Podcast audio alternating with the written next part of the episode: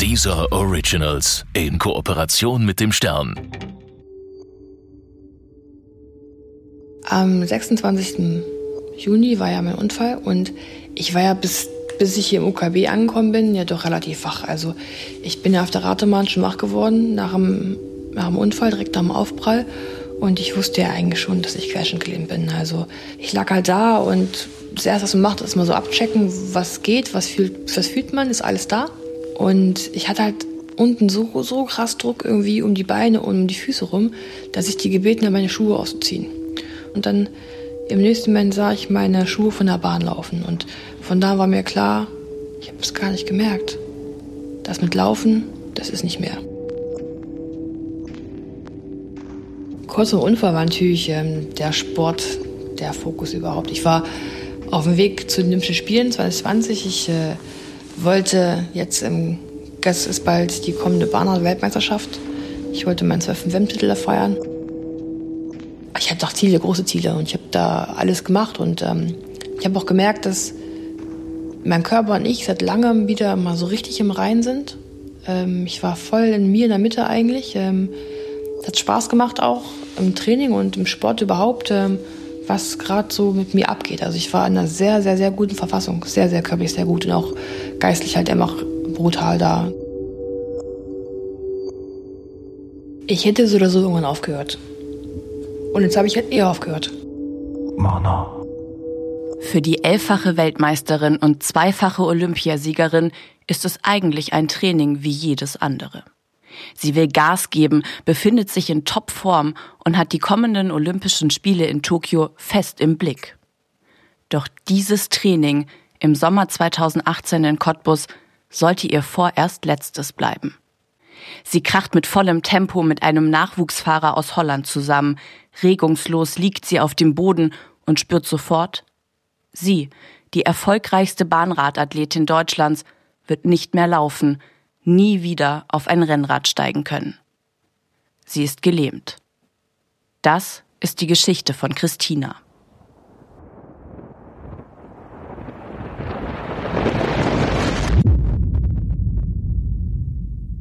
Ich wusste ja eigentlich schon, dass ich querschnittgelähmt bin. Also vielleicht war das ja einfach auch gut, dass ich ja Sportlerin war, weil man als Sportler vielleicht anderen Zugang zum Körper hat wie jetzt so ein Automalverbraucher, sage ich einfach. Und man dann einfach besser in den Körper hören kann. Und ich glaube, deswegen wusste ich von vornherein schon, was mit mir jetzt ist. Und vielleicht hat mich der Unfall 2009 auch schon vieles gelehrt. Ich meine, ich lag auf dem Boden, ähm, habe mir gedacht, jetzt wein bloß nicht wie ein Mädchen und bleib klar. Und ich habe einfach die Zeit genutzt, wo ich wusste, ich bin noch klar, um denen zu helfen, dass die mir in dem Moment, wo ich da lieg, einfach bestmöglich helfen können. Also ich dachte nur, Ruhe wahren, atmen, was muss aus meiner Sicht jetzt gemacht werden. Habe dann gesagt, der anrufen, da ist mein Zeug, das muss geklärt werden. Und äh, als es dann so geklärt für mich war, ich den gesagt habe und nochmal mit Nachdruck gesagt habe, dachte ich, okay, und jetzt kann ich mich entspannen und jetzt kann ich endlich hoffen, dass mir echt ein Arzt kommt, mir eine Spritze gibt, dass ich mich ein bisschen entspannen kann. Der nächste Moment ist dann hier im Unfallkrankenhaus, wo ich dann endlich froh bin, in guten Händen zu, zu sein, dass ich weiß, alles klar, ich habe es hergeschafft. Hier sind gute Leute, die operieren mich jetzt, das passt. Ja, dann am Ende waren es dann zwei Tage später, wo ich aus dem ersten, äh, aus dem ersten Koma wieder wach werde und ich weiß, dass Michael, meine Lebensquelle, da war und der Chefarzt Dr. Niedecken, der mir dann eigentlich die Theorie, die ich schon hatte, die Annahme, dass ich ja querschnittgelähmt bin, eigentlich nur bestätigt hat. Und äh, für mich war das halt ja kein Schock, weil ich wusste es ja eigentlich schon. Das war nur eine Bestätigung. Nochmal, nochmal, nochmal. Ich gebe hier den Impuls von unten.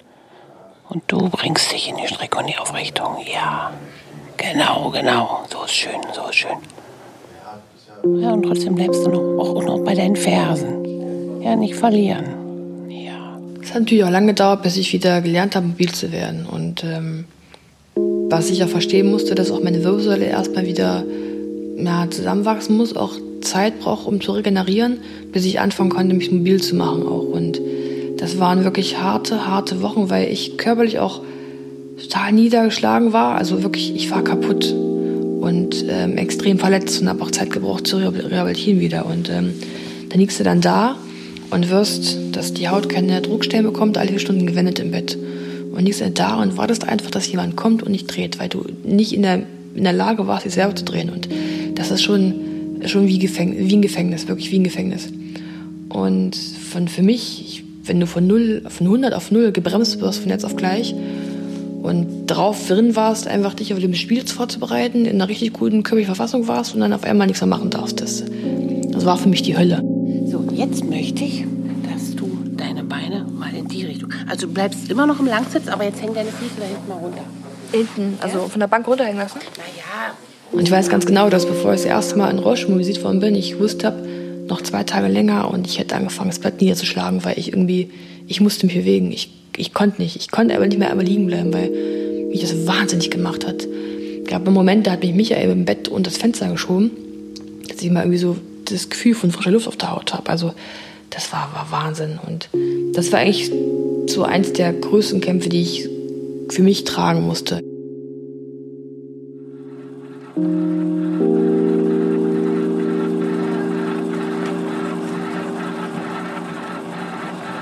Ganz normale Programm heute, genau. Ähm, also jetzt 20 Minuten Handbiken. Danach gehe ich rüber und mache halt so ein paar Übungen äh, mit so einem kleinen Ball und Besenstock quasi. Ein, zwei Übungen noch am Gerät und dann äh, ist nachher ja, Therapie, Physiotherapie und bis Massage. Und dann nochmal schnell zum Bogenschießen, zwei, drei Pfeilchen schießen und dann bin ich fertig für heute. Das ist nur so da dann früh. Ich fange 930 Mal mit an, zwischen 9 und 930 und dann bin ich ja, um 12, 13 Uhr fertig. Ich habe halt die ersten Wochen einfach für mich gebraucht auch, also wirklich für mich gebraucht. Und ich habe, denke ich, ich glaube erst nach sechs, sieben Wochen, sechs Wochen, so aus dem Dreh, das erste Mal mein Telefon erst wieder in Hand gehabt. Also ich hatte überhaupt keine Lust, mal auf mein Telefon zu gucken und äh, jemanden zu schreiben. Ich habe es von der Kraft nicht her gekonnt und das hat mich auch einfach gar nicht interessiert. Natürlich gab es einen engen Kreis, der involviert war, die da waren. Ähm, das waren nur eine Handvoll lesende Freunde plus meine engste Familie, die Kontakt zu mir hatten. Und ähm, ansonsten war überhaupt kein Kontakt in der Außenwelt gar nicht. Überhaupt nicht. Und mein Manager, der hat schon einen guten, guten Job gemacht, dass da draußen alles abgeblockt worden ist, ähm, dass alle aufgeklärt worden sind, dass einfach sich nicht zu äußern ist. Fertig aus. Und ja, gab ja da so ein, zwei, wo dann doch so ein bisschen Gemut was worden ist. Ich meine, am Ende gab es schon Leute, die gesagt haben, ich wäre tot, glaube ich, als ich Irgendwer hat mir erzählt, als ich ins Krankenhaus gebracht worden bin, gab es ganz kurz ein Radiointerview, wo gesagt worden ist, dass ich gestorben bin und eine Stunde später dann nicht mehr. Und allein diese Spekulation ist einfach so frech eigentlich, wirklich, dass man in dem Moment einfach nicht die Privatsphäre einem gönnt und erstmal die Zeit gibt zu äußern. Und von daher war es schon, war schon gut. Und das Krankenhaus war auch informiert, dass die ganzen Schwestern und Ärzte, da gab es keine Interviews, kein gar nichts. Ähm, auch als ich dann schon ein bisschen fitter war und auch schon mal zu den Therapien selber gerollt bin, dann haben natürlich auch mit Patienten die Schwestern gefragt, ob das nun ich sei und selbst die durften das nicht sagen. Also man hat mir die Zeit bis die Zeit, bis ich endlich äh, mich geäußert hat, einfach wirklich gegeben und mich versucht dann so, so gut wie es geht irgendwie zu schützen auch. Und ja, warum ich in die Öffentlichkeit gegangen bin, war dann einfach so, dass ich überlegt habe, was mache ich jetzt mit mir und was kann ich das Gutes daraus irgendwie machen? Und am Anfang war halt so, dass ich halt die Zeit für mich im Versteck gebraucht habe und dann so nach und nach immer kam, dass ich selber fitter wurde und dann natürlich auch mal mit ähm, anderen Patienten gesprochen habe, wie ist dir das passiert und was kannst du für einen Tipp geben, wenn ich jetzt erstmal reise, wie auch immer. Und dann kommen natürlich immer Rückfragen auch und ich musste immer ausweichen. Und es ist natürlich auch kein Gesprächsfluss, wenn man Informationen verlangt, aber keine zurückgibt. Oh nee, das war jetzt ich weiß meine Finger.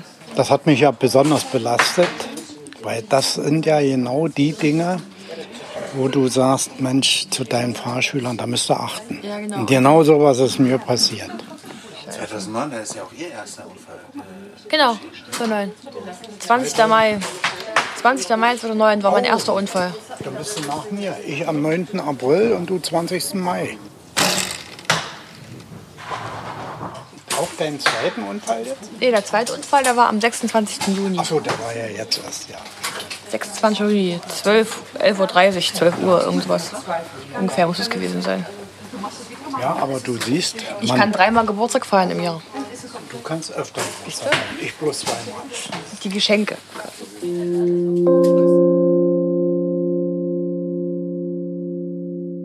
Ich habe nie irgendwie Trauer gehabt, dass es jetzt Kacke ist oder Scheiße ist oder dass irgendwie das Leben nicht mehr weitergeht. Also für mich war mal klar, okay, es ist jetzt anders, aber es geht halt weiter. Und ähm,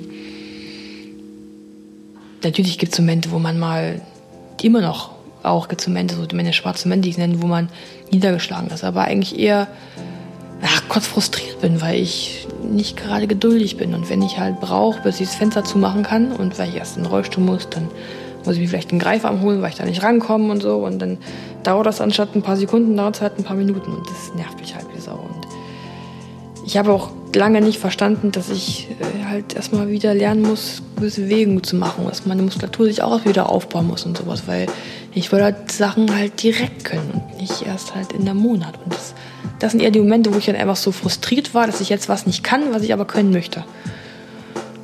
Das ist vielleicht auch die größte Schwäche, die ich habe. Ja. So, ich muss erst mal gucken, was hier los ist. Okay.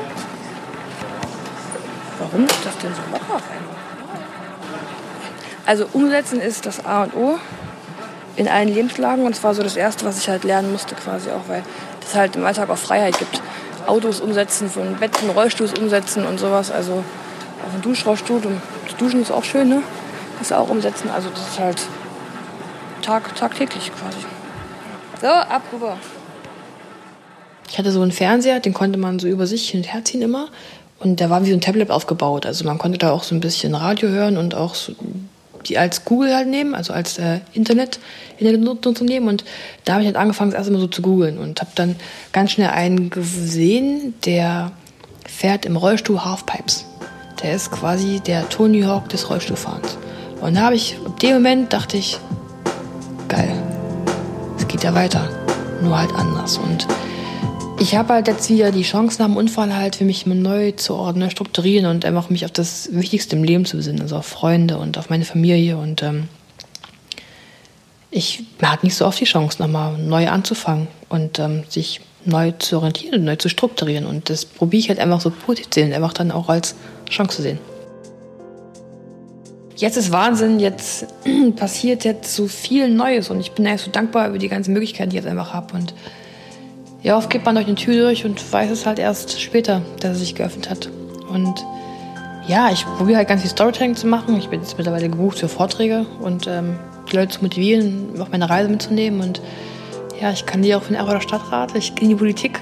Gut, ich war vorher auch schon ein bisschen. Also ich bin in zwei Kommissionen des Radsport-Weltverbandes. Das heißt, und ich bin ähm, persönliches Mitglied des Deutschen Sportbunds. Also ich bin sportpolitisch nicht neu, aber natürlich auf so einer Ebene ist was anderes. Ne? Und die CDU hat mich gefragt, ob ich das machen möchte. Und ich dachte, okay, ich kann als, ich kann als ähm, Parteilose für die CDU kandidieren. Und dachte, das ist jetzt auch mal die Chance, auch der Stadt was zurückzugeben.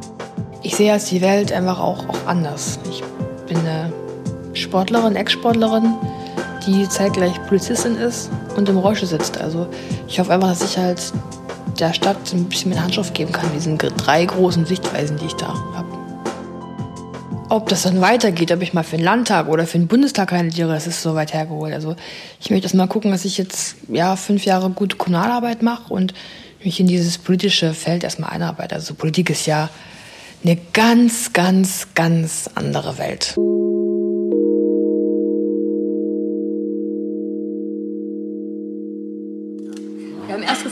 Erst hieß es, ob äh, eine Dusche okay wäre mit einer Stufe von 7 cm. Da habe ich gedacht, wie soll denn das gehen? Also 7 cm, das ist halt schon ja. eine ordentliche Bordsteinkante ja. auch, ne? Ja. Im Duschrollstuhl, keine ja. Chance. Das ist, das ist eine Diskriminierung. Ja, Christina, also hab da den Mut. Hab da den Mut. Setz dich durch. Das ist für die auch eine Erfahrung und eine Lehre. Das wird denen gar nie. Wenn ich aber so helfen kann, einfach jetzt hat Erfurt für mich, ja, irgendwie auch ein bisschen Eigenzweck auch, ne? Für mich halt barrierefreier zu machen, halt auch sicherer zu machen oder ja, schicker zu machen, dann ist natürlich super. Weil Barrierefreiheit ist oft nicht teurer. Man muss es vorher nur gut planen und vielen Leuten, mir ging es ja früher auch so, vieles fällt ja nicht auf, wenn man niemanden im Umfeld hat oder niemanden kennt oder selbst in der Lage ist wie ich, der sieht es ja immer auch gar nicht. Ich meine, wir haben ja zum Beispiel in Erfurt ein wundersäules Bürgeramt, total schick, neu gemacht. Überall barrierefrei, genug Rollstuhltoiletten auch, also genug Behindertentoiletten, überall Fahrstühle auf jede Halbetagen auch. Und dann hast du so einen Geldautomat, der einfach so hoch ist, dass nur stehende Menschen eine Karte reinstecken können. Und woher sollen die das wissen? Man kann es als, als Fußgänger nicht, nicht wissen, aber ich kann es wissen, weil es mein täglich Brot ist. Und wenn ich da bei der Planung halt immer mehr helfen kann, dann ist es doch ja was, was Gutes. Davon können alle profitieren. They're on their way now for the gold medal in the women's sprint. Christina Vogel from Germany, Rebecca James from Great Britain is chasing her down. Will it be another medal for Great Britain or will it be a first in these championships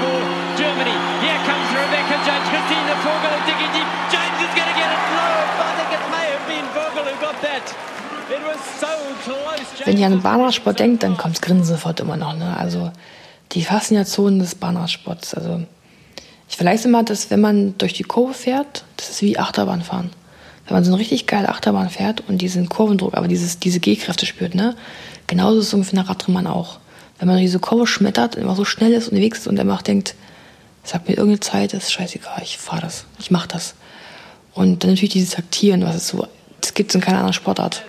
Dieses Mann gegen Mann, Frau gegen Frau, Katz-und-Maus spielen. Wenn man versucht halt die Beine und den Kopf in Einklang zu bringen und einfach diese ganzen Taktiken halt immer fährt und ja halt, man versucht den anderen zu veralbern, der glaubt halt, dass der ein Vorteil ist, aber ist er eigentlich gar nicht, weil er genau das macht, was ich halt möchte. Ja, das kribbelt halt nach wie vor noch, wenn ich jetzt gucke. Olympic champion Christina Vogel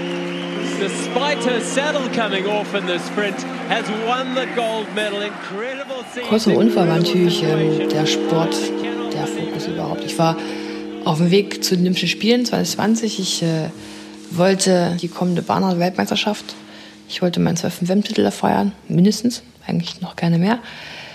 Ich hatte doch Ziele, große Ziele und ich habe da alles gemacht und ähm, ich habe auch gemerkt, dass mein Körper und ich seit langem wieder mal so richtig im Rein sind ähm, ich war voll in mir in der Mitte eigentlich. Ähm, hat Spaß gemacht auch im Training und im Sport überhaupt, ähm, was gerade so mit mir abgeht. Also ich war in einer sehr, sehr, sehr guten Verfassung. Sehr, sehr körperlich sehr gut und auch geistlich halt einfach brutal da. So, so rein mit mir war ich schon lange nicht mehr wie in den letzten Tagen, Wochen, Monaten vor dem Unfall. Wenngleich es natürlich im Sport immer schwerer wird. Ähm, zu viel gewinnen, denkt man so, ja, die macht das ganz leicht, aber ist nicht so. Also ich bin ja keine Maschine und jeder Tag und jeder Sieg, der war hart, hart, sehr hart erarbeitet. Und ähm, ich war die WM in Apeldoorn im Frühjahr 2018, die war eigentlich fast Nervenwrack, weil ich so eine krasse Last auf mir hatte und da schon überlegt habe, boah, ey, kann ich das wirklich noch so lange machen oder nicht? Aber für mich war mein Leben voll dem Sport untergeordnet. Da gab es nichts anderes irgendwie. Ich wollte das unbedingt machen und ich habe da alles danach untergeordnet.